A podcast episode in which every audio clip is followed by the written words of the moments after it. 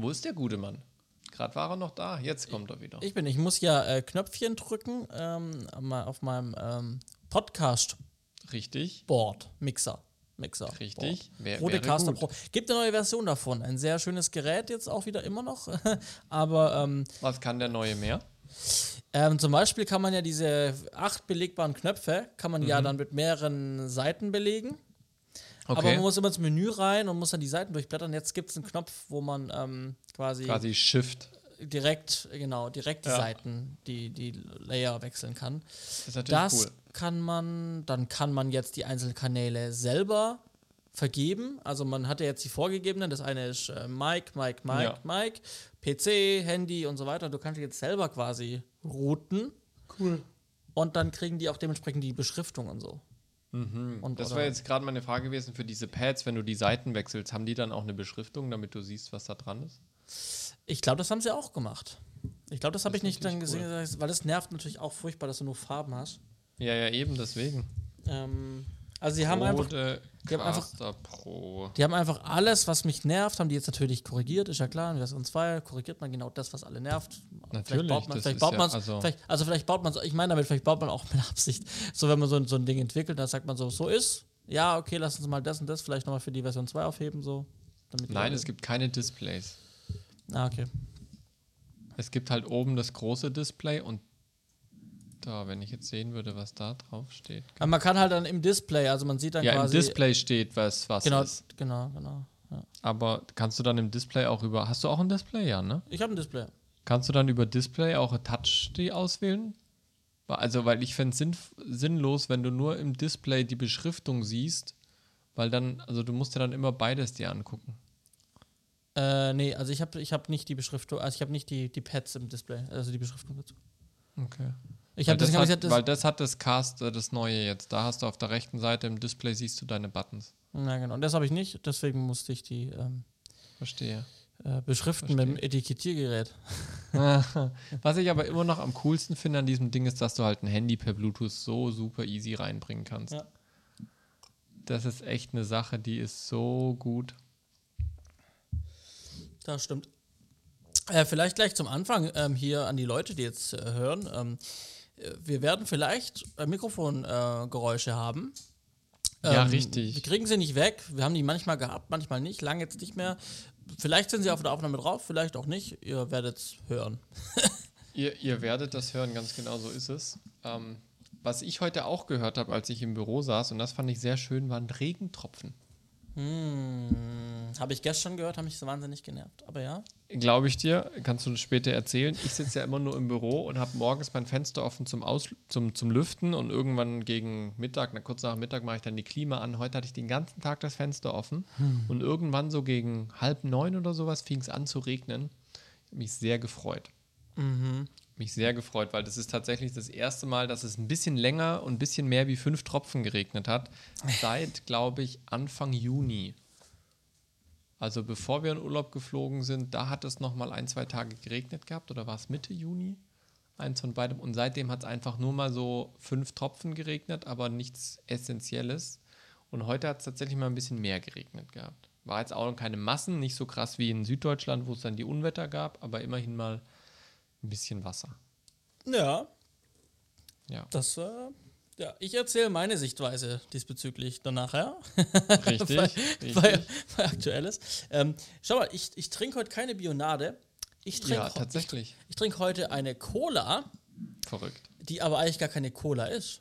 Oh oh. Ähm, ich habe nämlich, also ich muss damit anfangen, dass meine Mama neulich ähm, zu, me zu meinem Bruder und mir, also wenn wir zu Hause sind, bei Mama und Papa, dann trinken wir oft Spezi. Also wir sind Spezi-Trinker, mein Bruder nicht.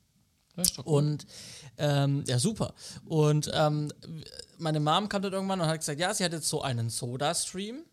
Ähm, sie hat so einen Hausbrunnen jetzt ganz neu und dann Cool. machen, sie, machen sie ihre Kohlensäurewasser über diesen Soda-Stream.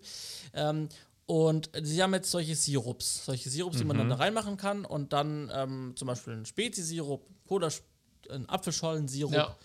Kirschsirup, keine Die Ahnung. sehe ich immer beim Supermarkt. Genau.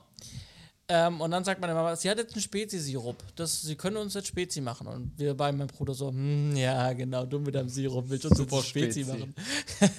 genau, du, das soll wie Spezi schmecken. Hm, mach mal. Dann hat die tatsächlich mein Bruder mir so eine Flasche mit Spezi gemacht. Und wir beide probieren das Ganze gleich- zeitgleich, gucken uns an und sagen so, das schmeckt verdammt nach Spezi. und ähm, das der Clou ist, dass das Ganze auf 100 Milliliter viel weniger Zucker hat. Also so ist ungefähr das Zehnfache hat, also das originale Cola und so weiter hat ungefähr das Zehnfache an, an, an Zucker. Ja, krass. Ähm, und ähm, genau, und äh, jetzt habe ich mir tatsächlich auch, äh, weil ich jetzt ähm, auch wieder mehr äh, Kohlensäurewasser trinke irgendwie und äh, auch meine Freundin Kohlensäurewasser trinkt und ich jetzt wirklich anfangen muss, äh, Kisten zu schleppen, habe ich jetzt auch gesagt, okay, ähm, ich hole mir jetzt einen Soda-Stream selber, ähm, irgendwie für 100 Euro beim Mediamarkt gekauft mit einer Glasflasche dabei.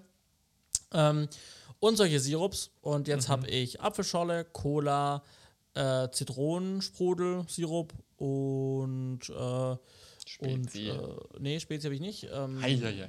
äh, noch irgendwas anderes. Ah, Eistee, aber Eistee kann ich euch nicht empfehlen. Eistee Pfirsich schmeckt nicht wie Eistee Pfirsich. Vor Auf jeden Fall. Kohlensäure. Ja, die, es gibt ja die Sparkling äh, auch mittlerweile. Die finde ich gar nicht. Also Eistee mit Kohlensäure finde ich ganz krass. Fand ich auch nicht so gut. Irgendwann habe ich dann doch Gefallen angefunden, aber eher an dem Zitronen. Auf jeden Fall, meine Freundin wiederum ist ein sehr großer äh, Apfelscholle-Fan. Ja. Und die kennt sich da auch sehr gut aus mit Apfelschorlen. Und ähm, ich habe sie probieren lassen. Und sie sagt auch, das schmeckt wie eine sehr gute Apfelschorle. Na dann, los geht's. Und jetzt, äh, und es ist auch deutlich weniger Zucker drin. Und jetzt äh, habe ich tatsächlich, jetzt werde ich gar, gar nichts mehr. Ich werde auch wahrscheinlich keine Bionade mehr kaufen, sondern ich werde einfach verschiedene Säfte und so und so Sirups und so.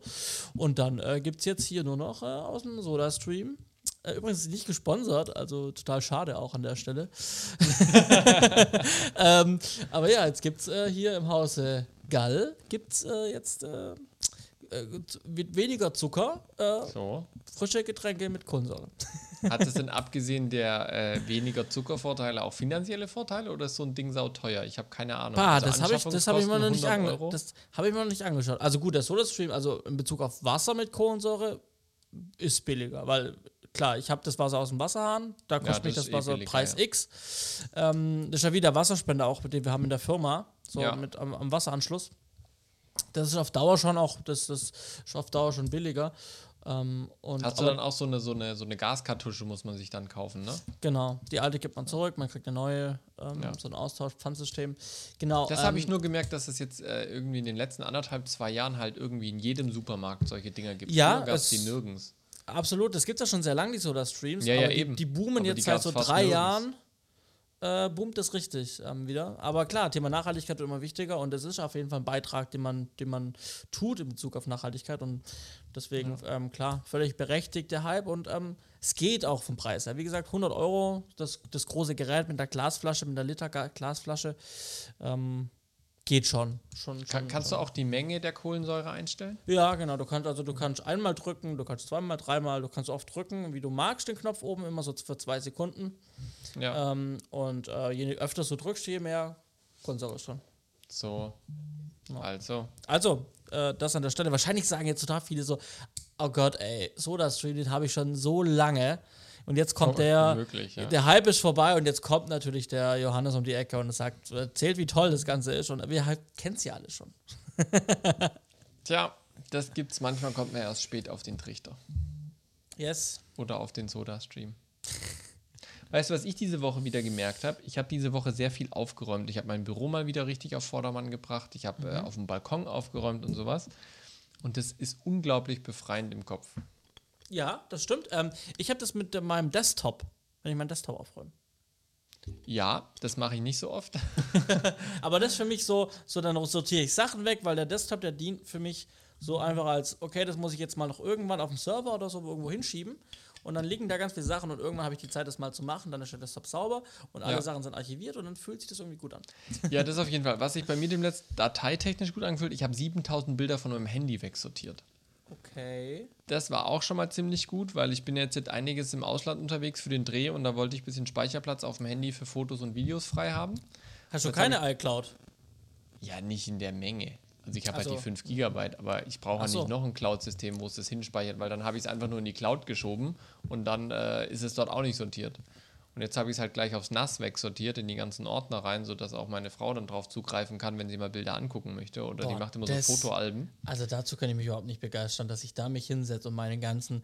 Ich habe tatsächlich 63, ich glaube, ich habe glaub 63.000 Fotos und irgendwas mit 14.000 Videos. Und das nicht sortiert, nicht mal nach Jahren oder sowas. Naja, das macht ja alles iOS. Also, wenn ich was suche, dann nehme ich entweder die Jahreszahl, den Monat oder beides oder den Ort oder ich sage, zeig mir Bilder von grünen Wiesen oder zeig mir Bilder von Autos.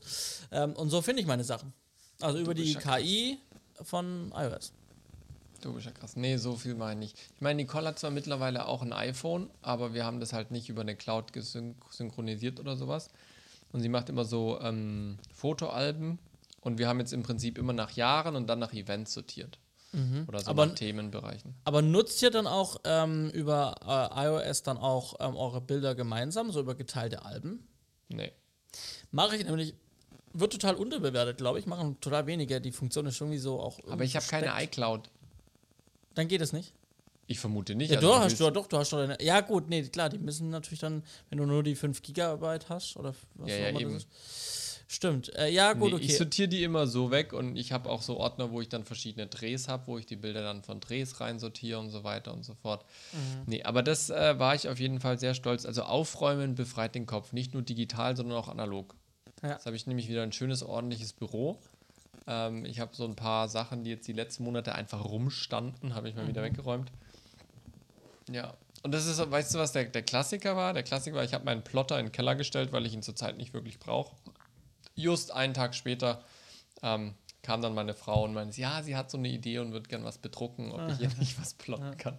Habe ich ihn wieder aus dem Keller hochgeholt. Jetzt steht er da, jetzt muss ich ihn irgendwann am Wochenende wieder runterbringen. Der Klassiker. Ja. Äh, aber nochmal, aber ganz kurz, weil das fiel mir jetzt ein, das wollte ich nämlich schon mal im Podcast sagen. Wenn ihr iCloud nutzt, das mache ich nämlich jetzt mit meiner Freundin, geteilte Alben, beide können auf, also du machst Bilder, du, äh, und klar, du musst sie dann natürlich reinschieben. Das hat ein bisschen was von ich sortiere Bilder, das mache ich jetzt in diesem Bezug. Ähm, aber das ist total geil, weil dann ähm, hat man immer so Bilder von sich gemeinsam oder von Aktivitäten, wo man war, und dann stellt einer die rein. Und dann kriegt man auch so eine Push-Nachricht, so, hey, die Person X hat jetzt was ins geteilte Album gestellt. Auch für Familien vielleicht, wenn da iOS Ja. das Mittel der Wahl ist an ähm, mobilen Endgeräten und alle irgendwie, ähm, oder ich glaube zumindest einer muss die iCloud haben, ähm, dann, ähm, dann kann man da schon auch mit Bilder teilen, kommt man da ganz gut weiter. Ja, das auf jeden Fall. Das auf jeden Fall. So, wollen wir starten? Wollen wir mit starten? Unserer, mit Los unserer geht's. Sendung. Los geht's.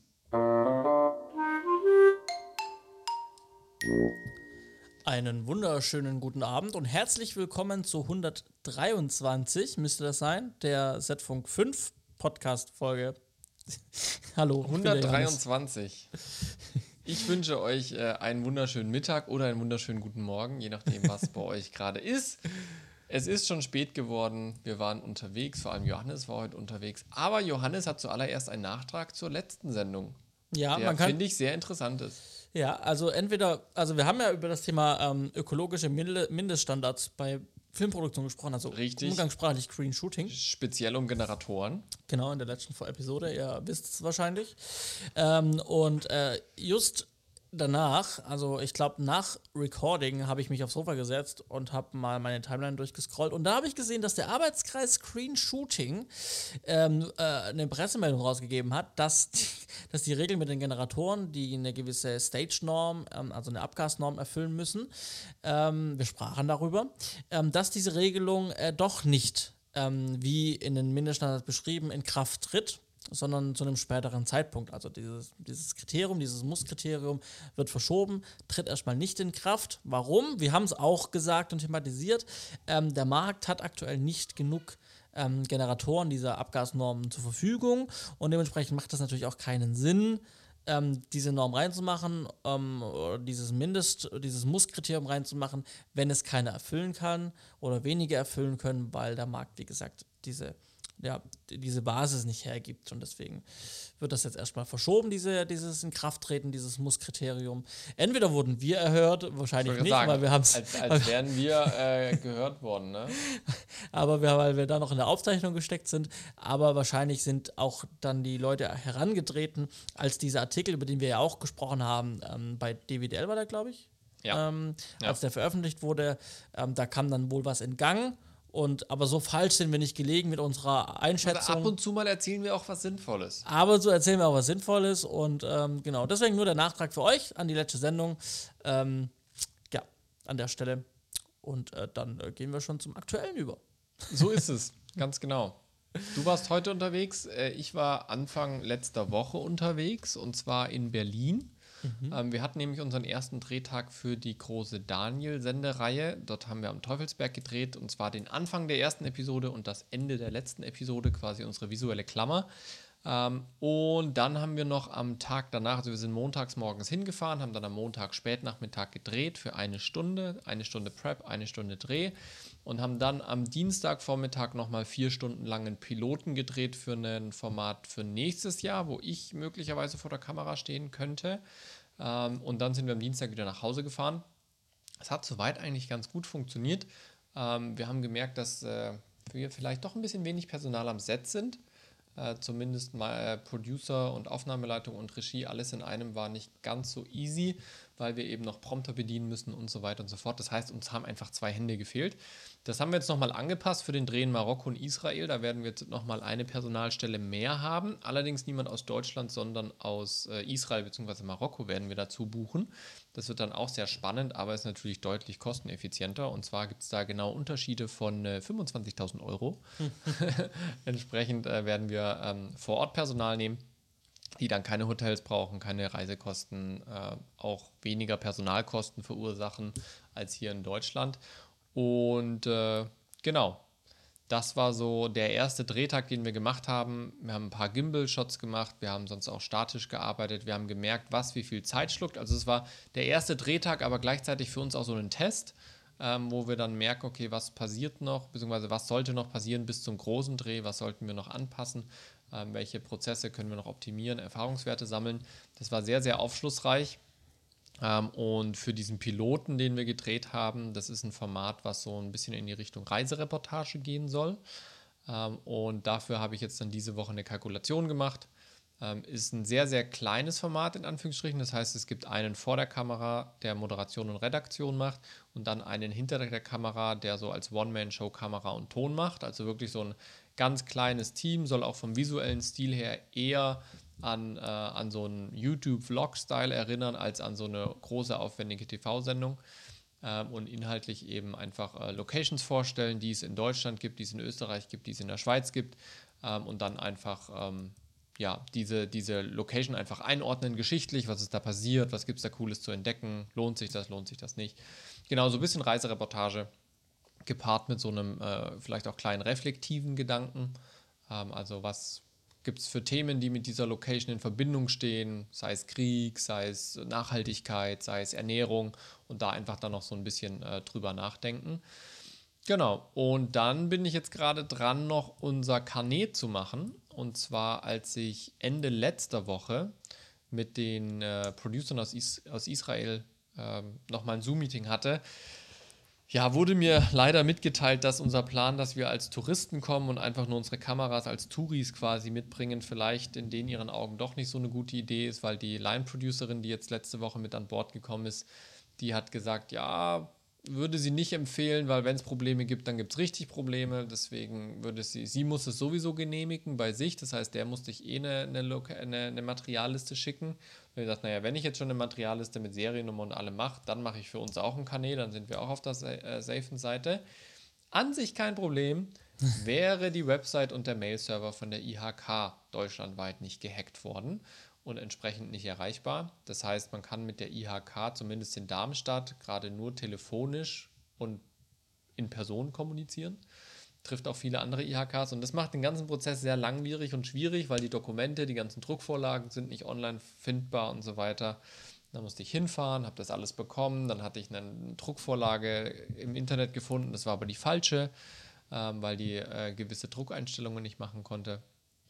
Ähm, ja, ganz komisches Ding. Und jetzt warte ich immer noch auf die ähm, Bürgschaftsauskunft von der Bank sozusagen, weil die IHK im Prinzip eine Bestätigung braucht, ob wir für das Equipment, was wir mitnehmen, eine Bürgschaft brauchen oder nicht. Und sobald ich dieses Auskunft habe, dann kann ich zu IHK gehen, mir die Kanäs, die ich schon alle bei mir ausgedruckt liegen habe, kann ich mir dann abstempeln lassen. Und wenn ich das habe, dann muss ich das Equipment einpacken und zum Zoll fahren und dort alles vorzeigen. Und das Spannende ist, ab nächsten Mittwoch habe ich Urlaub. ich bin sehr gespannt, ob das noch klappt oder ob ich einen Urlaubstag gegen einen Arbeitstag eintausche. Wir werden sehen. Also Sehr, der, der, sehr- der Mittwoch wäre schon Urlaubstag. Richtig. Ja. Genau, also Dienstag ist mein letzter Arbeitstag ähm, und das hätte auch an sich funktioniert, weil es hieß eigentlich, ich kriege heute die Auskunft, dann wäre ich morgen zu IHK gefahren und Montag, Dienstag hätte ich für den Zoll Zeit gehabt. Die Auskunft ist aber heute nicht gekommen. Es wurde gesagt, ich soll morgen nochmal anrufen, das mache ich und dann schauen wir mal. Also es könnte knapp passen oder nicht. Das Spannende ist, weder bei der IHK noch beim Zoll kannst du Termine machen. Das heißt, du fährst einfach hin und es dauert so lange, wie es dauert. Also du kannst da nicht irgendwie so großartig sagen, yo, ich komme morgen um 10 und dann ist es in einer halben Stunde durch, sondern du kannst halt um 10 kommen und um 16 Uhr nach Hause fahren, wenn du lang warten musst. Das ist ein bisschen doof. Okay. Was, was dafür super schnell geht, und da bin ich wieder super positiv überrascht, ist äh, Voice-Over-Sprecher über Fiverr. Das habe ich jetzt, jetzt schon diverse Male gemacht und es funktioniert einfach jedes Mal so gut.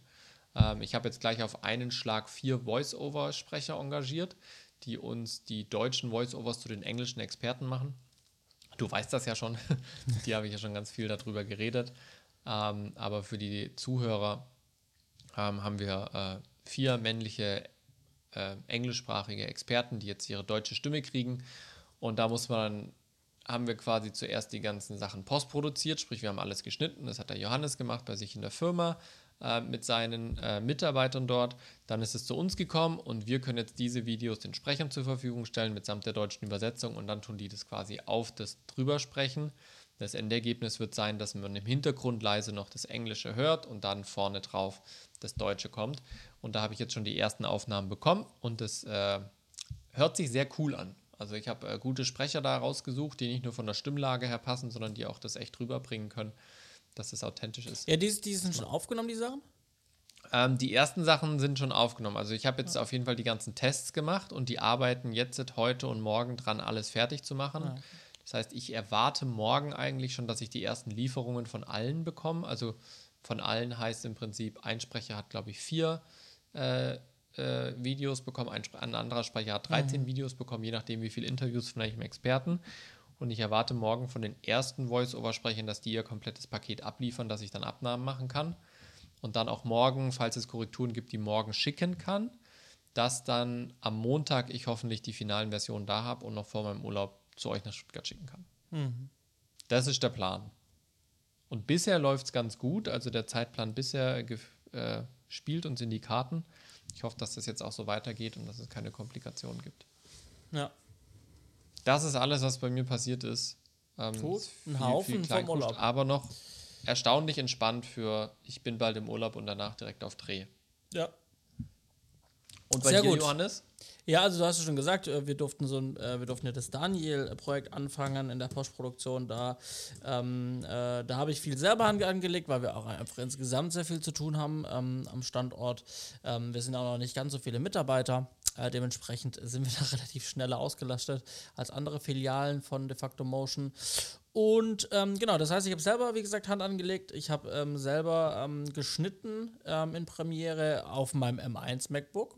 So. Also, ähm, gut, es war HD-Material, aber Ja. ähm, trotzdem, also klar, das Stock-Footage für die Reenactments, die sind teilweise 4K gewesen, ähm, aber super easy auf meinem Widescreen-Monitor, ähm, 21 zu 9 Display ähm, und dann im MacBook äh, M1 super, ähm, es klappt super gut. Mm, alles auf einer SSD, im Prinzip auf einer externen ähm, per USB-C. Und ähm, ja, genau, das äh, war ganz gut. Und ich war erstaunt. Ich habe ja einfach, ich war im Flow, ich habe irgendwie anderthalb Wochen an dem Zeugs, was, was du hattest, die Interviews und so Reenactments und so habe ich ja gearbeitet. So, waren es zwei Wochen, zwei Wochen, anderthalb Wochen. Ähm, und dann habe ich dir am Ende alles rausgerechnet, rausexportiert zum Upload und habe ich irgendwann gesehen, dass es ja über 60 Interviews, also über Ja, ja. 60 Expertenstatements waren. Ja, ja, das ist richtig, richtig viel Holz. das fiel mir gar nicht auf während dem Machen. So. Ja, ja. Aber weil ich halt einfach Ding für Ding danach abgearbeitet habe und Ja. dann Episode für Episode. Ähm, aber am Ende dachte ich dann so, okay, krass, wie viel Material da durchgeschoben wurde jetzt in ein, Ja, ja, Wochen. absolut. Also es sind, ich glaube, 64 oder 65 Experteninterviews haben wir. Also Ja. ja, aber Ausschnitte von Interviews, die wir jetzt geschnitten haben, die sind jetzt alle durch. Ja. Genau, gefeedbackt von dir. Ähm, die Korrekturen habe ich auch schon umgesetzt. Also auch da sind wir fein. Ähm, genau. Und ja, das war das. Ähm, da geht es dann weiter. Klar, wenn jedes Mal, wenn Material von dir kommt, kann man da dann weitermachen. Sonst, ansonsten liegt's. Ähm, dann war ich jetzt selber auf Dreh zwei Tage lang. Ähm, der Frankie, äh, ein lieber Kollege, der ähm, hat ähm, für einen Kunden, die das, die den Netzausbau in Baden-Württemberg machen, ähm, äh, der ist schon lange mit, den, für die, mit, den, mit dem Kunden für den Kunden unterwegs. Ich war auch schon oft, ähm, gerade auch bei Livestreams ähm, für den Kunden, ähm, dann mit dem Frankie dabei, als freier, äh, freier Kameramann oder technischer Supervisor beim Livestream. Jetzt war ich als freier Kameramann ähm, ähm, jetzt in der Nähe von Freiburg und wir haben einen Transformator, also, also so einen großen Transformator, der wiegt 300 Tonnen ähm, leer. Da kommt noch Öl rein, dann sind es 600 Tonnen äh, am Ende des Tages. Aber jetzt sind 300 Tonnen leer. Ähm, der kam mit dem Zug von Mannheim ähm, in die Nähe von Freiburg. Ähm, da sind die Gleise, die sind direkt am Umspannwerk. Und dann wurde der quasi von diesem Zug, ähm, wurde der quasi dann angehoben ähm, und äh, dann kann der Zug wegfahren. Und dann äh, kommt so ein sehr langer Schwertransportauflieger ähm, und da wird er wieder abgesetzt. Und wenn er abgesetzt wurde, dann wird er quasi auf diesem Hänger, auf diesem Auflieger ähm, ins Umspannwerk gefahren, an die richtige Position. Und wenn er da an der richtigen Position ist, wird er wieder aufgebockt. Ähm, dann kann der große Hänger weg. Und dann wird er, der wird quasi dauerhaft auf Schienen gelagert. Also braucht er Schienenräder. Ähm, die wurden jetzt dran montiert heute. Ähm, die Schienen wurden, wurden hinmontiert und der, der Transformator wurde jetzt auf die Schienen gesetzt, auf seine, auf seine Schienenräder und dann somit auch auf die Schienen. Ähm, und ähm, dann kann der, der steht jetzt momentan außerhalb ähm, von seinem Fundament und der wird dann morgen, jetzt sind wir schon weg, wir waren zwei Tage dabei, das langt auch für unsere Aufnahmen. Ähm, jetzt wird er dann morgen, wenn dann alles ver- verschraubt wird, wird er dann auf seine Fundamentposition geschoben. Also quasi so von links nach rechts, äh, von rechts nach Ja. links, einfach dann in dieses Fundament reingeschoben. Und die Schienen, die jetzt gerade quasi auf dem Durchgang liegen, wo er, die werden dann wieder weggemacht. Die sind ja Ja. temporär dann, dann da. Genau. Also Schon wir ein haben- Monsterding. Ich, ich, ich versuche Ja. mir gerade vorzustellen, 300 Tonnen. Ja. Also wie groß ist denn das Ding? Also äh, ich würde mal schätzen, wenn man So den so Überseecontainergröße oder wie muss man Ja, das ja, ja. Also ähm, auf jeden Fall höher, ähm, auf jeden Fall breiter und auch länger. Also wenn man den abgeht, ich würde sagen, ähm, von den Schritten bestimmt so an die 20, 20, 20 Meter wird er schon haben. 20 Meter Krass. Länge. Und, ähm, und dann, ja, doch, genau. Ähm, und ich würde sagen, von der Breite her so 4 Meter. Ja, Vier fast so ein Meter kleines Häuschen, hey, was ihr da hingestellt habt. Ja, und von der Höhe äh, schätze ich mal so auch so viereinhalb Meter, vier Meter, so, so wird er schon, so wird er schon haben. Genau. Das Ähm, finde ich ist schon immer faszinierend, ne? Dann tun sie so einen so ein- so einen Tieflader konstruieren, Mhm. wo halt 300 Tonnen draufpassen. Und äh, ist dann halt nachher auf, keine Ahnung, 24 Rädern oder sowas. Ja, Äh, ja waren, jetzt, waren jetzt 16 Achsen, genau. 16 Achsen. Oder du hast dann halt so einen Zug, der dann kommt und 300 Tonnen einfach transportiert auf halt den Schienen, die da liegen, ne? Ja. Krass. Ja, und ich habe das gerade sehr einfach erzählt und sehr, dass es sehr reibungslos war. Es war nicht ganz so reibungslos. Wir hatten gestern am ersten Drehtag ähm, vier Stunden Pause, Zwangspause. Ähm, weil man muss sich vorstellen, wenn der dann ähm, auf diesem, ähm, wenn der, ähm, wenn der auf diesem, an diesem Zug hängt, dann muss der, dann, dann muss der quasi ähm, vom Zug befreit werden. Das heißt, er muss auf Stelzen gestellt werden. Das heißt, er kriegt an jeder Ecke kriegt er eine Stelze, so ein, so ein, so ein, so ein, so ein Stempel, so ein hydraulischer Stempel. Ähm, genau, und dann kann der quasi hoch und runter gefahren werden mit diesen Stempeln. Und das Problem war, das machen, also die, der, die Spedition macht das schon eine Weile. Die macht, der Typ, der, der schon etwas älter gewesen, der Chef da von denen, der hat gesagt, er macht äh, seit 30 Jahren etwa drei, äh, seit 30 Jahren etwa 30 Transformatorentransporten im Jahr. Krass. Also sehr viele. Tran äh, tra äh, äh, hat er schon, ähm, Transformatoren hat er schon ähm, gebracht Ja. und hingefahren. Ähm, und das Problem war dieses Mal, dass der wohl eine größere Version hatte. Also das war jetzt zum ersten Mal ein Riesen, also ein größer als sonst, ein größeres Modell.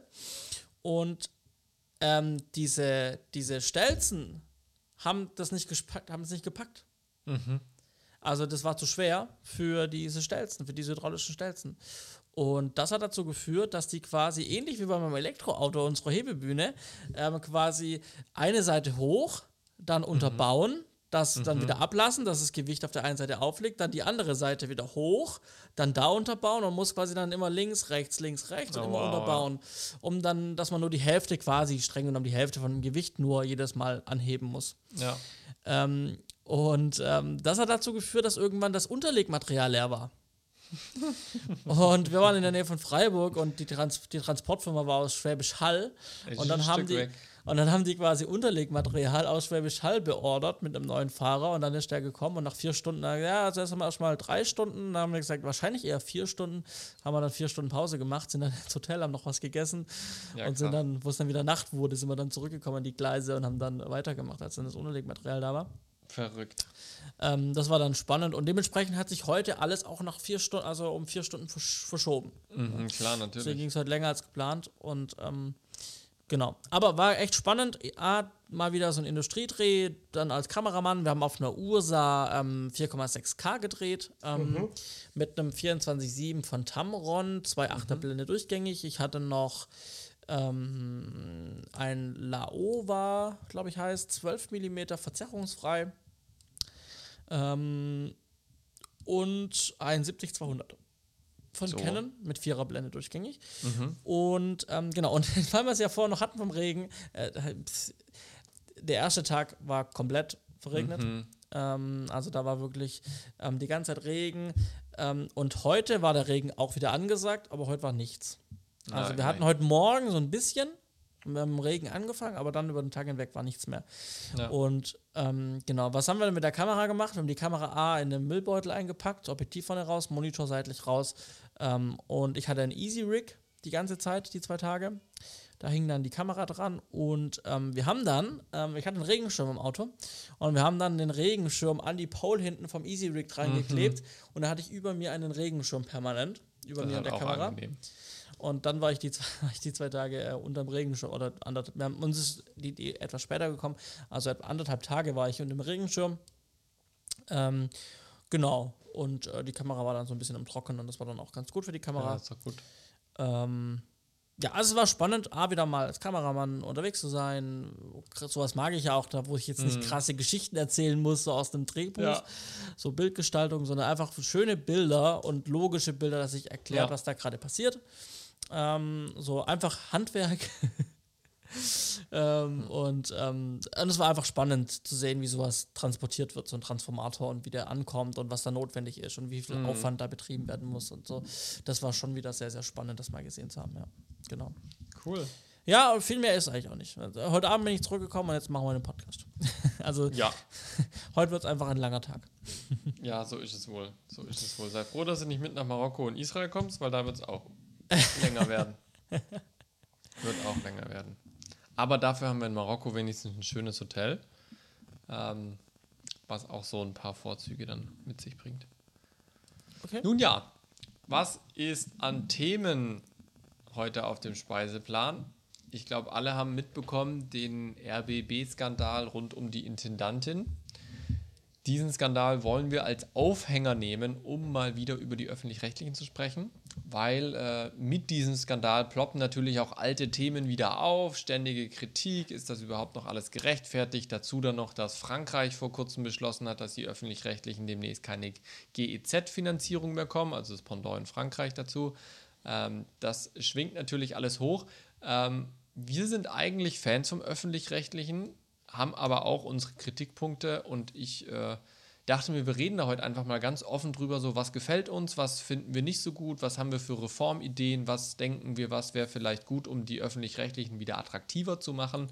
Ähm, und äh, dazu vielleicht einfach ganz kurz nochmal, was sind die öffentlich-rechtlichen? Die öffentlich-rechtlichen sind unsere, äh, bös gesagt, Staatsfernsehsender, die natürlich aber trotzdem eine Unabhängigkeit haben, hauptsächlich ein Informations- und Bildungsauftrag für die Bevölkerung. Ähm, aber da gehört natürlich auch Kunst und Kultur dazu äh, und äh, gesellschaftliche äh, Aktivitäten, Sport zum Beispiel.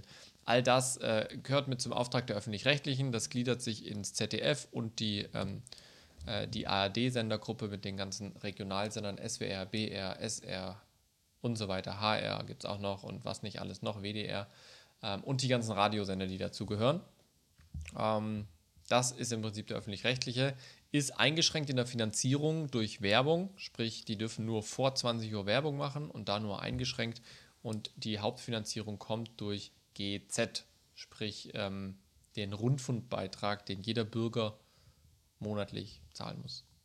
Äh, das hast du sehr gut erklärt. Ähm, ja, tatsächlich. Ähm, äh, sind das, also äh, was zur Diskussion immer äh, mit angeführt wird, ist, dass man, dass der öffentliche Rundfunk keine Unterhaltung mehr machen sollte, sondern wirklich sich nur noch auf Nachrichten, auf regionale Themen beschränken soll, auf Information, Journalismus, aber keine Unterhaltung.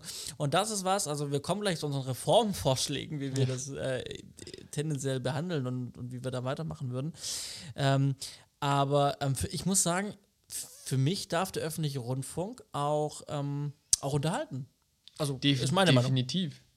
Definitiv. Also, das, und das, das finde ich auch eigentlich ganz gut an, an, am Öffentlich-Rechtlichen.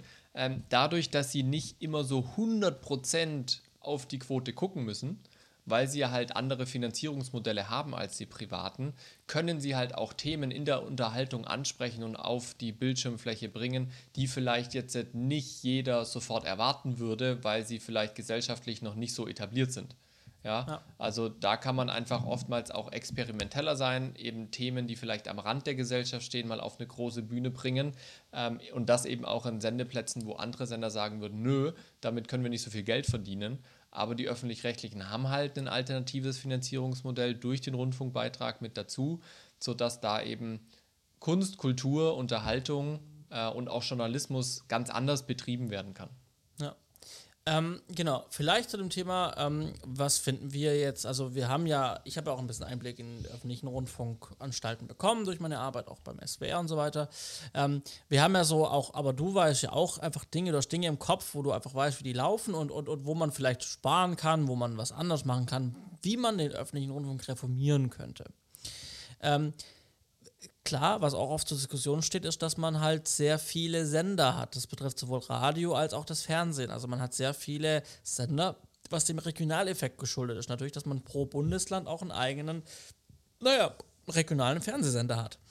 Da stelle ich mir jetzt die Frage, kann man und soll man das noch weiter einschränken, dass man sagt, man hat halt nicht einen BR und einen SWR und einen SR, sondern man sagt halt, man hat einen Südrundfunk keine Ahnung, mhm. ja, was dann halt einfach einen größeren Bereich abdeckt, dass man sagt, man legt dann wirklich Bereiche zusammen.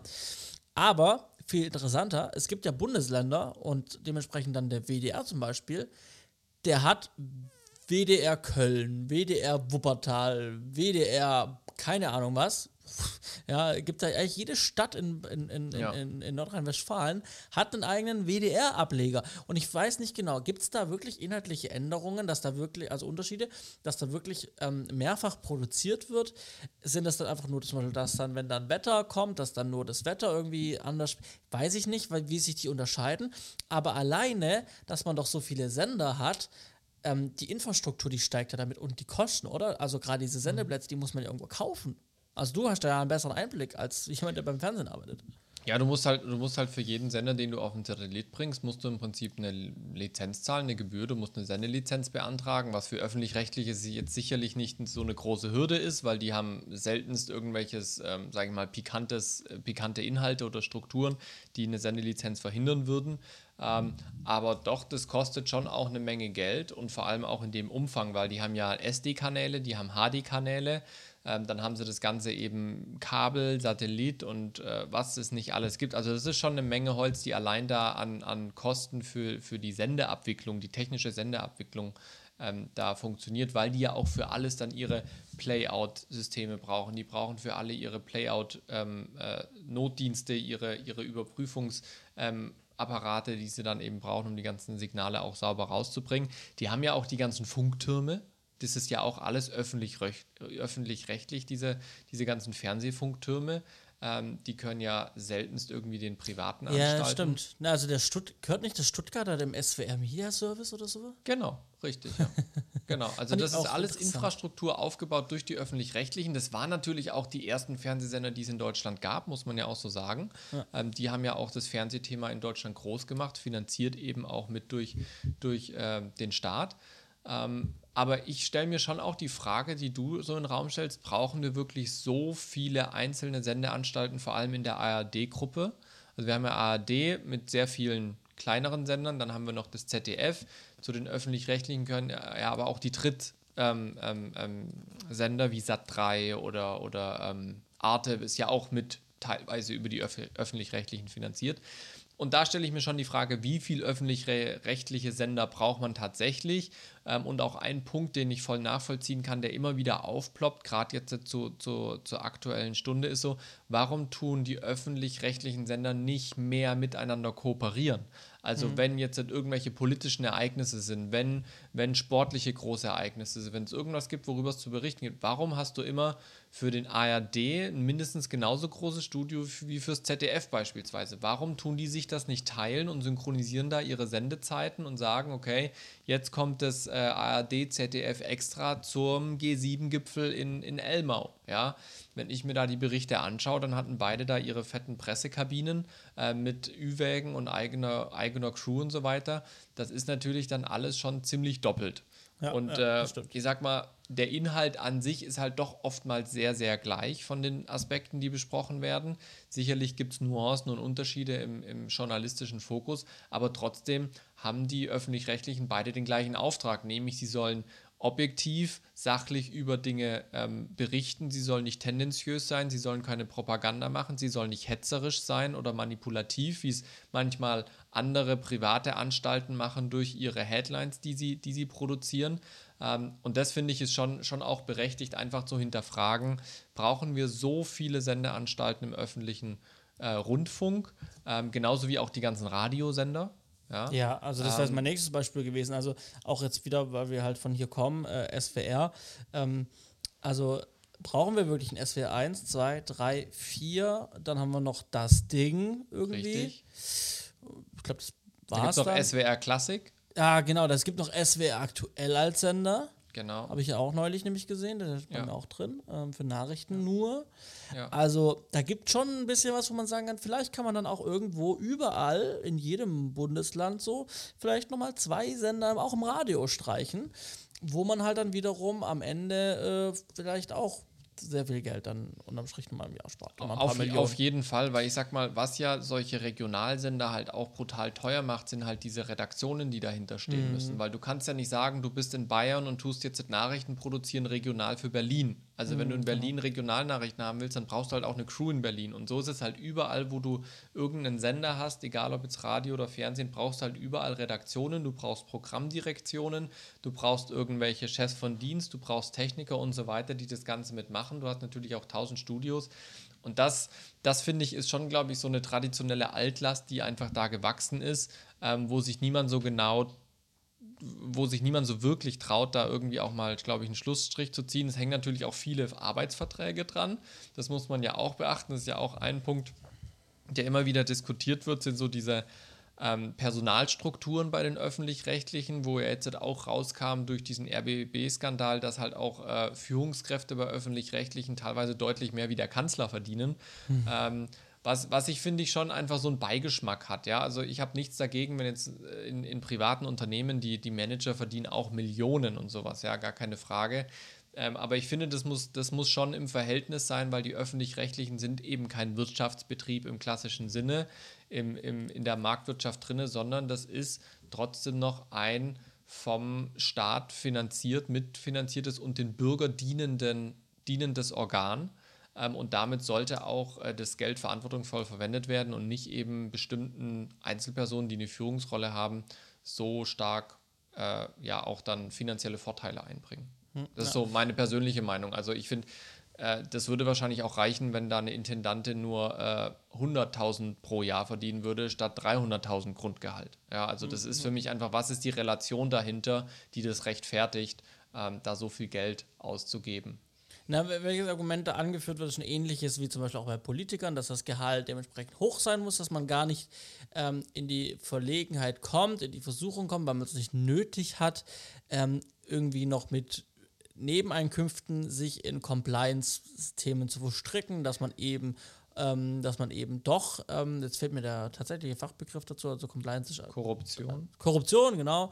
Ähm, und man sieht halt jetzt, man hat es bei der, bei, bei der Politik sieht man es, dass es halt trotzdem passiert, Korruption, man sieht beim öffentlich-rechtlichen jetzt gerade äh, beim RBB, dass es trotzdem passiert. Ja. Also ich glaube, das Gehalt, das, ich glaube, das ist ein Trugschluss, dass man sagt, Gehalt muss hoch sein, damit man sich vor Korruption schützt, weil man es gar nicht notwendig hat. Es ist völliger Bullshit, wenn ich, die Leute wollen viel Geld, die Leute wollen reich ja. sein und wenn sich die Möglichkeit auftut, dann haben sie ein gutes Gehalt und dann tut sich die Möglichkeit auf, für jemanden einen Gefallen zu tun. Dafür springt für mich ein bisschen was raus dann nehme ich das, also ne, so allgemein gesagt, äh, dann, ja. wird, dann, dann, dann, dann nimmt die Person, dann nimmt ein Mensch das, manche Menschen das einfach in Kauf, weil es halt sehr, ähm, ja, weil es halt sehr, ähm, einfach ist und äh, gut, ne? Also in dem Fall dann, weil ich mache mir damit die Taschen voller und äh, das brauche ich vielleicht als Ja, das Mensch, ist halt, ich, das ist halt, halt eigentlich wie überall egal, in, in, welchem, in, in welchem Gehaltsniveau du bist, du gewöhnst dich halt an dein Normal. Genau. Und immer, wenn Korruption stattfindet, ist halt normal nicht mehr genug. Und die, die, die Herausforderung ist halt immer, dieses Normal, was man für sich selber als normal definiert, in Relation zur, zur Gesellschaft zu sehen, zu dem, ja. was eigentlich normal ist, was andere Menschen so erleben. Ähm, und wenn du das dann eben da die Bodenhaftung verlierst, klar, dann äh, bist du nur noch gierig und willst immer mehr. Ähm, ich glaube auch, dass das ein Trugschluss ist und ein, eher ein Vorwand, um strukturelle Probleme anzupacken. Mhm. Weil das ist ja auch eine Sache, die schon immer wieder angesprochen wird, ist so, wer sitzt in einem Rundfunkrat drinne, was mhm. für Aufgaben und vor allem auch was für Expertise haben die? Was hilft ein Kontrollgremium, wenn da nur fachfremde Leute drinne sitzen? Was ja, hilft ein ja. Kontrollgremium, wenn es nachher eh nur Einzelpersonen sind, die da drinne was entscheiden und den anderen nur Bericht erstatten? Also ja. wo bleibt diese Kontrollfunktion in Rundfunkraten? Wo bleibt eine Gestaltungsfunktion in Programmräten? Wenn da eigentlich gar kein Fachpersonal drin sitzt. Ja. Also ich habe mir den, das, das Thema Rundfunkrat, habe ich mir gerade jetzt ähm, im Südwesten ähm, die letzten zwei Jahre sehr intensiv angeschaut. Ich habe mir auch die Sitzungen live ähm, äh, angeschaut, ähm, die sehr lang sind, sehr anstrengend sind, aber man kann die nebenher durchaus laufen lassen, wenn man gerade irgendwie während der Arbeit einfach was sich beschallen möchte und ja. irgendwie sich nicht sehr konzentrieren muss auf irgendwas Bestimmtes. Ähm, und ich habe mich damit sehr befasst und ich, und, und ich teile die Meinung der Öffentlichkeit, der öffentlichen, ich teile die öffentliche Meinung, dass ähm, es nicht mehr zeitgemäß ist, wer im Rundfunkrat drin sitzt. Ich glaube auch, damit wird der größte Teil der Bevölkerung nicht mehr abgedeckt. Und es geht darum, dass Leute im Rundfunkrat sitzen, die den größten Teil der Bevölkerung abdecken. Und ja. ich, äh, ich weiß es nicht genau, ich kenne die Zahlen nicht genau, aber ich würde schätzen, aktuell ein Viertel sind Kirchen.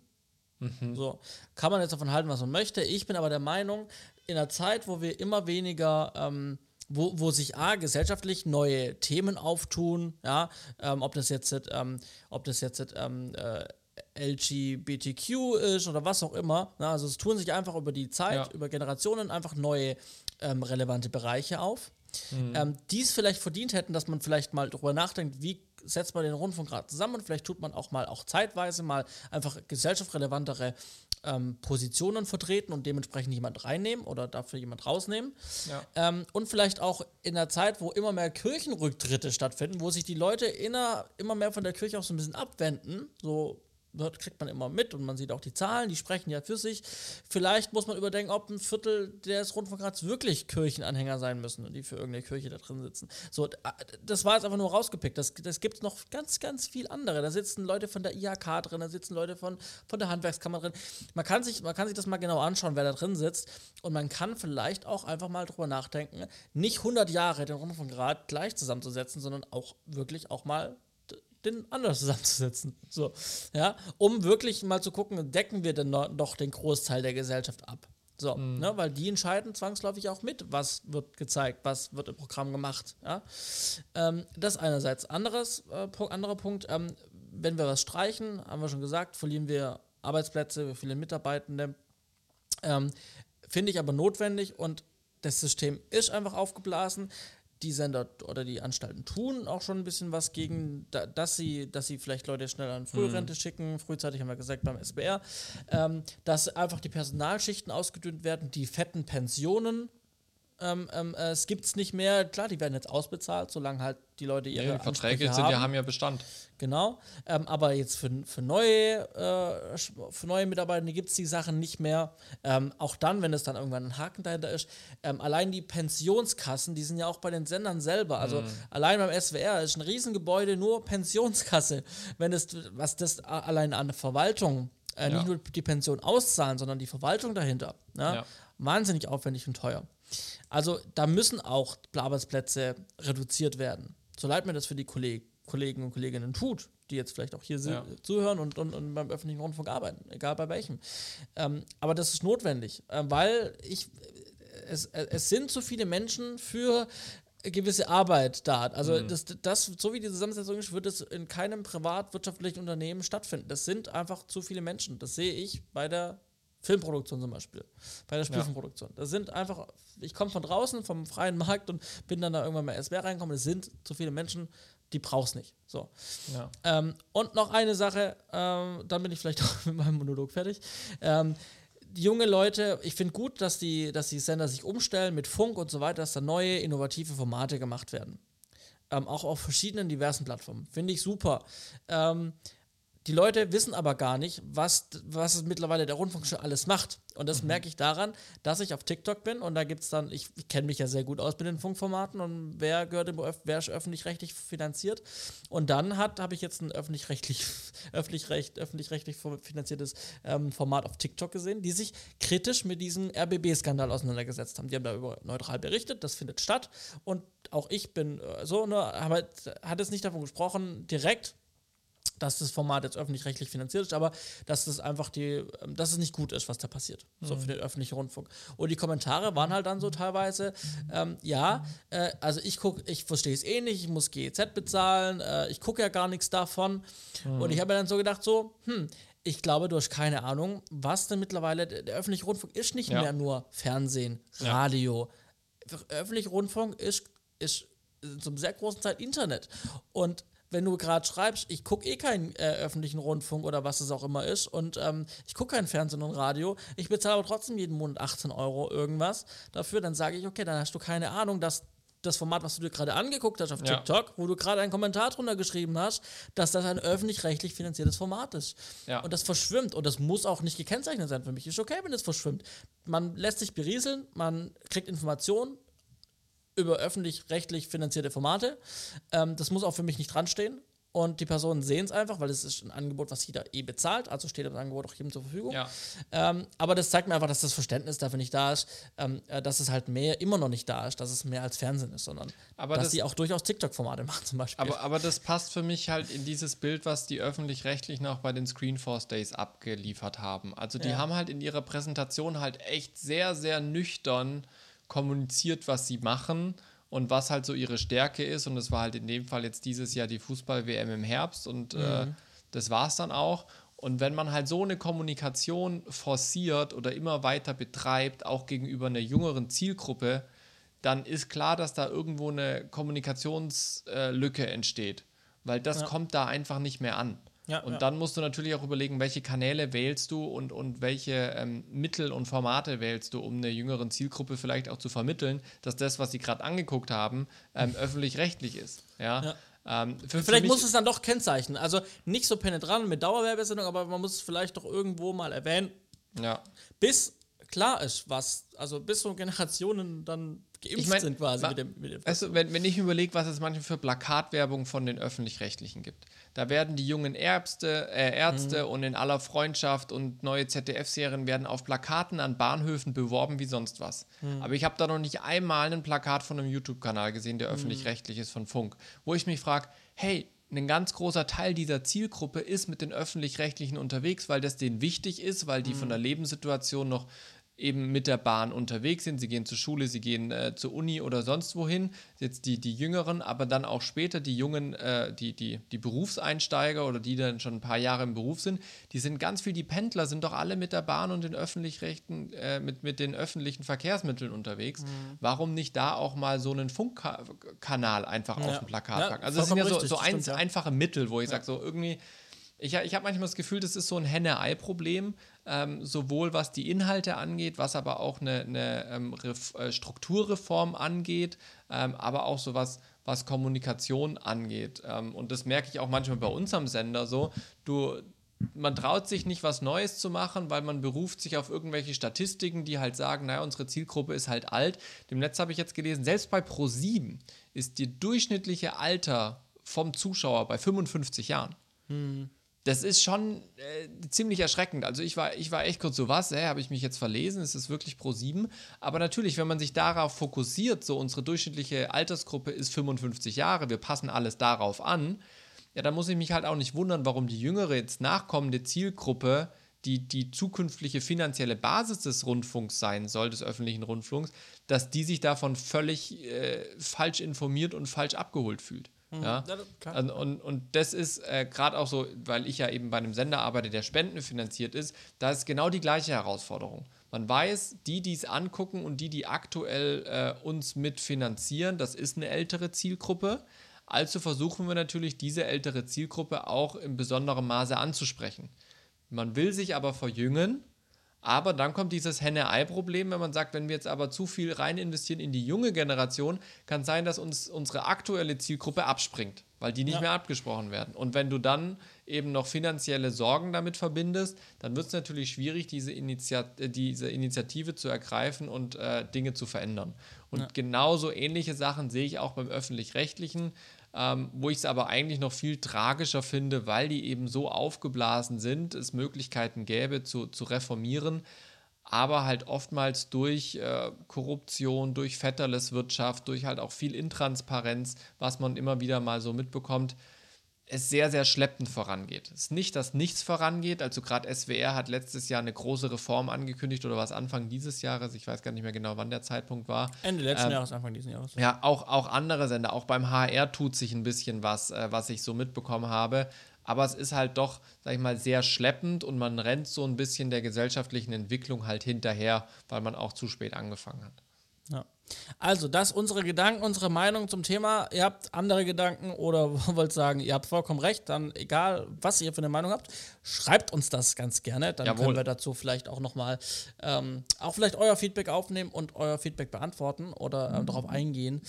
Ähm, und äh, also ihr könnt uns gerne auf Instagram schreiben, Setfunk5 oder auf Facebook, Setfunk5 oder uns privat, Johannes Gall auf Instagram oder The Simon K auf ähm, Instagram oder auf unserer Webseite z5.de, so wo ihr möchtet. Ihr werdet uns finden. So. Äh, wir haben kurz News. Eine Sache, die ähm, habe ich schon lange auf der Liste, die ging uns irgendwann durch. Wir haben ja auch mal immer über Blackmagic-Produkte gesprochen. Blackmagic hat einen Arte Mini mit SDI rausgebracht. Das fand ich Korrekt. sehr spannend und wollte ich mal gesagt Arte Mini Extreme.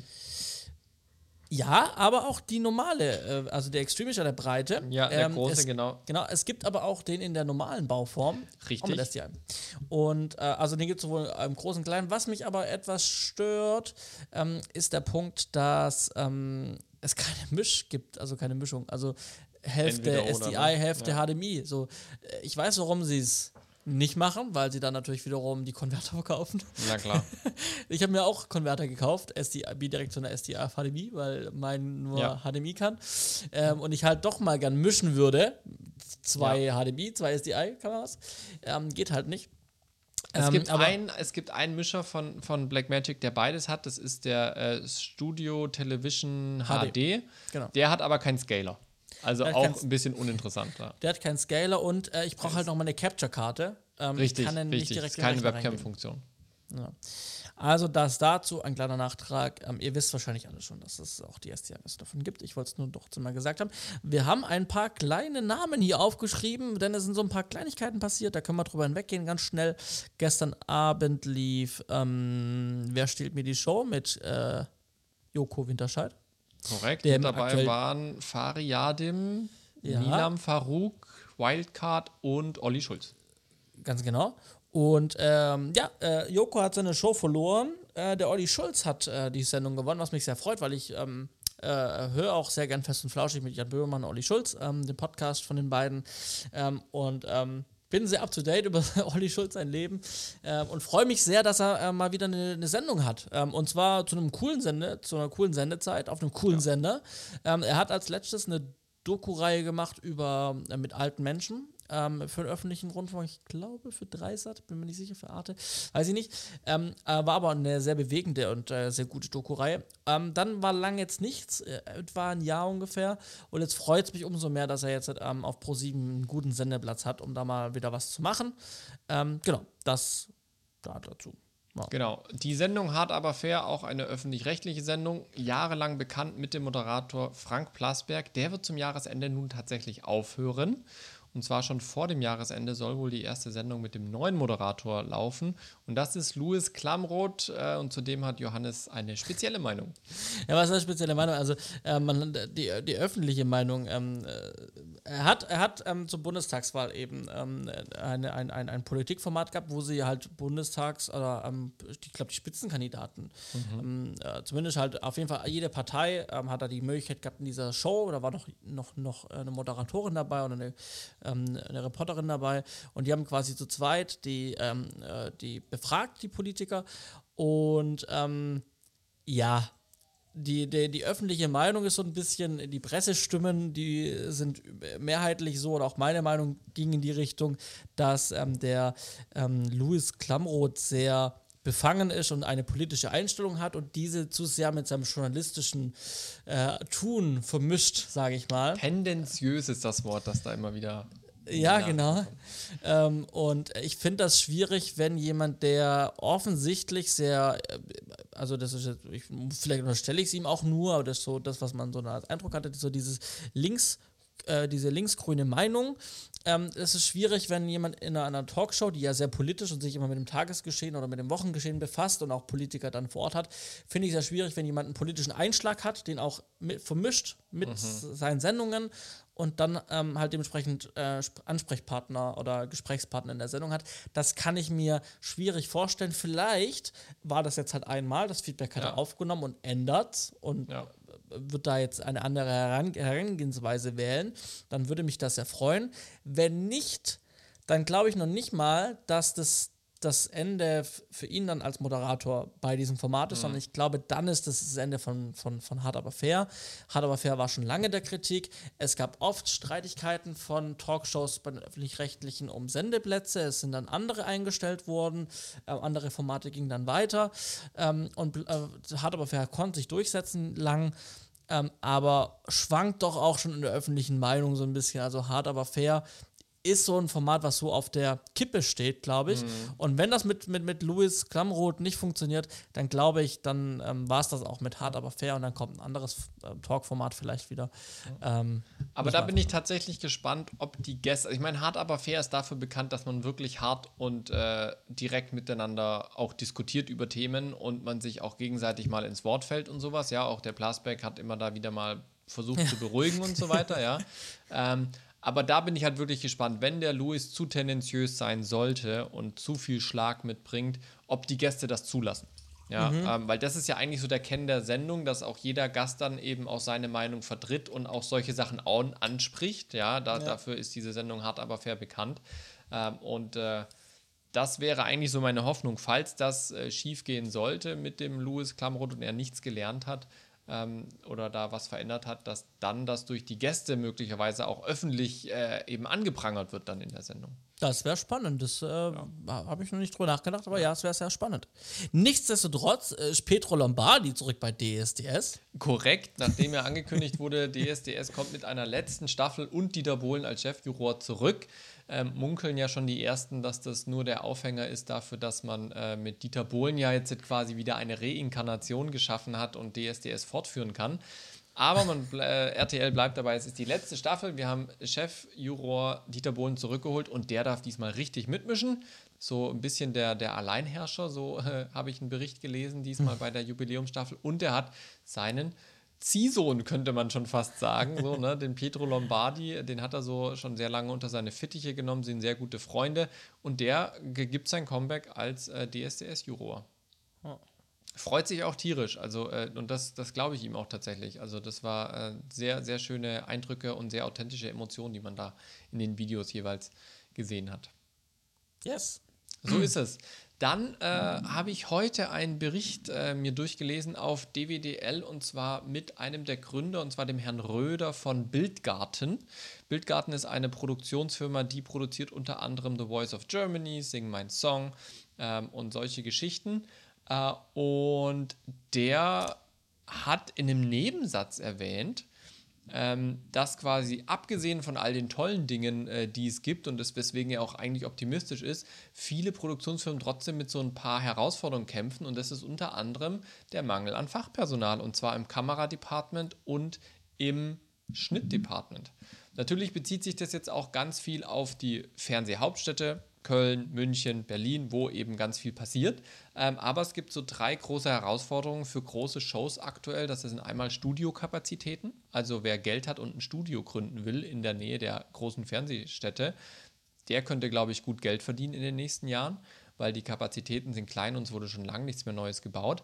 Aber vor allem, wer in die Richtung TV-Kamera möchte oder TV-Cutter, ähm, der könnte sich in diese Städte beruflich orientieren und würde wahrscheinlich relativ schnell auch was finden, weil da immer wieder Stellenanzeigen frei sind, offene Stellen so oder so und die Sender sich teilweise wirklich um Personal streiten müssen äh, und dementsprechend natürlich auch das finanziell attraktiver wird, weil der Markt gerade nicht so viel Fachpersonal vorgibt. Haben wir ja auch schon öfters mal drüber geredet, um diese Personalsituation, ähm, dass wir nicht immer Produzenten suchen, nicht immer Regisseure. Ähm, die gibt es viele auch, also viel mehr, als man eigentlich braucht. ähm, aber so Leute, die eben eine TV-Kamera machen, die Schnitt machen, die Beleuchter sind, solche Jobs, die Kostüm machen, Szenenbild, brutal gesucht, ja, also wirklich Setdresser und so weiter, ähm, habe ich aus eigener Erfahrung brutal schwer zu finden, deutschlandweit. Also da gibt es wirklich viele äh, berufliche Perspektiven. Das stimmt. In verschiedensten Bereichen. So ist es. Kommen so wir zu unseren Picks zum Abschluss der Sendung. Ja, ich äh, bilde mich immer, ja, wie ihr wisst, sehr gerne weiter und ich wollte mich ein bisschen mehr mit dem Thema ähm, Bilanz, also ich, ich gucke immer, jetzt wo das, ähm, also ich gucke sehr gerne Bilanzen von anderen Firmen an, ähm, mhm. einfach um äh, A, konnte ich am Anfang da auch nicht viel rauslesen, weil die Bilanzen sind halt dementsprechend geschrieben. Ähm, und äh, der Bundesanzeiger, der hat jetzt da, da durch ein neues Gesetz oder ich glaube, ne, Gerichtsurteil muss der Bundesanzeiger jetzt mehr anzeigen als mhm. das, was man vor musste man irgendwie was bezahlen und jetzt ja. muss man halt für die gleichen Informationen nichts mehr bezahlen und jetzt kann man viel mehr sehen. Sehr schön. Und ähm, ich habe dann einfach mal angefangen, mir GmbHs anzugucken und GmbHs, die ich kenne und UGs, die ich kenne, aber auch so ganz große mal zum Vergleich. Ähm, habe mir die Bilanzen durchgelesen und die Tabellen angeguckt bis ich halt gemerkt habe, so, ja, aber daraus kann ich jetzt nicht so viel mhm. sehen, weil ich nicht so viel Verständnis von BWL habe. Und dann dachte ich mir, komm, ähm, guck dir doch, hör dir doch mal einen Podcast dazu an. Ähm, dann habe ich auf Spotify einfach mal Bilanz eingegeben, die Suchfunktion, und dann unter der Sektion Podcast. Mhm. Und da kam dann Betriebswirtschaft verstehen. So. Ähm, mit dem Bert irgendein Name. Ähm, und ähm, genau, und das höre ich mir jetzt an seit irgendwie sieben Folgen oder sowas. Mhm. Ähm, und der erklärt quasi so von Grund auf Betriebswirtschaftslehre. Ähm, äh, so, was ist eine Bilanz? Wie liest man die Bilanz? Ich kann jetzt Bilanzen lesen übrigens. So. Ähm, äh, was gehört da rein? Ähm, so, was, was ist denn um, die, um den Jahresabschluss alles notwendig für Unterlagen? Ne? Äh, also Gewinn, Verlust, ähm, Geldflussrechnung und so weiter. Und ähm, wenn man das wirklich einen interessiert, das ist vielleicht auch für den einen oder anderen einfach trocken, aber wer das Durchhaltevermögen hat und wirklich das verstehen möchte. Ähm, ja, ich verstehe trotzdem Podcast nicht alles, aber so ähm, große Teile und wenn man sich dann Bilanzen anguckt, dann setzt sich so, fügt sich so eins zu eins zusammen. Ähm, es ist wie ein großes Puzzle einfach. Ähm, genau, aber wenn man sich da durcharbeiten möchte und mal so ein bisschen was lernen möchte über BWL und das nicht in der Schule hatte oder es wieder mhm. verlernt hat, dann kann ich ähm, entweder generell irgendwelche BWL-Podcasts empfehlen oder jetzt genau den, den ich gerade eben höre, äh, verlinke ich in den Show Notes. Ähm, Betriebswirtschaft verstehen, ähm, überall, wo es Podcasts gibt, Spotify, Apple und so weiter. Könnt ihr mal reinhören. So, damit sind wir durch mit einer großen Schleife zu deinem Pick bekommen, äh, zu deinem Pick gekommen, Betrieb, Wirtschaft verstehen. Ich muss sagen, ich hatte äh, Wirtschaft damals in der Schule, hatte einen Lehrer, der hat ein halbes Jahr lang mit uns Betriebswirtschaft gemacht. Ich finde das sehr interessant, aber Bilanzen, abgesehen davon, dass sie bisher eben nicht so einfach zugänglich waren, finde ich sehr, sehr spannend, kann sie aber bisher nicht lesen. Genau, das war auch mein Problem. Deswegen, jetzt geht's. Ja, ja so ist es. Ähm, mein Pick dieses Mal ist Fiverr. Ich habe äh, in den aktuellen Dingen erzählt, dass ich jetzt gerade wieder letzte Woche und diese Woche sehr, sehr gute Erfahrungen damit gemacht habe. Fiverr ist eine Plattform, wo du Freelancer weltweit buchen kannst äh, für alles eigentlich. Ja, also von der Website über Subtitles, Proofreading, Lektorat, Cover, Designs, Fotografien, Audionachbearbeitung, Videonachbearbeitung, alles. Also wirklich äh, natürlich auch Sprecher und so weiter, äh, Social Media äh, Manager und so weiter und so fort. Alles kannst du äh, finden, nahezu in jeder Sprache, die du brauchst. Und äh, das ist verhältnismäßig sehr erschwinglich, weil man eben auch auf ausländische Fachkräfte zurückgreifen kann, was gerade für manche Produktionen finanziell sehr attraktiv ist. Das Ganze ist sehr gut abgesichert finanziell über Fiverr, das heißt, da kann man nicht so einfach über den Tisch gezogen werden. Ähm, Fiverr ist da eine etablierte Plattform und bietet wirklich guten Service, benutzerfreundliches äh, Bedienung und das möchte ich euch empfehlen. Ich habe euch mal einen Referral-Link äh, in die Show Notes gepackt worüber ihr dann auch äh, auf euren ersten Auftrag, wenn ihr euch ähm, registriert, 10% Rabatt von Fiverr bekommt. Sehr gut. Dann würde ich sagen, schließen wir die Sendung 123, 1, 2 und 3 und bereiten, bereiten, uns mental auf die 124 vor. Kollidiert die mit dem Urlaub? Mit so Möglicherweise. Gut, Müssen dann, wir mal drüber reden. Ja. Dann, dann hören wir uns eventuell in drei Wochen. Mal schauen, wie wir es machen. Kommt drauf an, wann wir es machen. Theoretisch ja. geht es auch noch vom Urlaub. Okay, dann schauen wir mal. Und an der Stelle euch dann einen wunderschönen Morgen, Mittag oder Abend. Ja, liebe Grüße. Tschüssikowski. Ciao.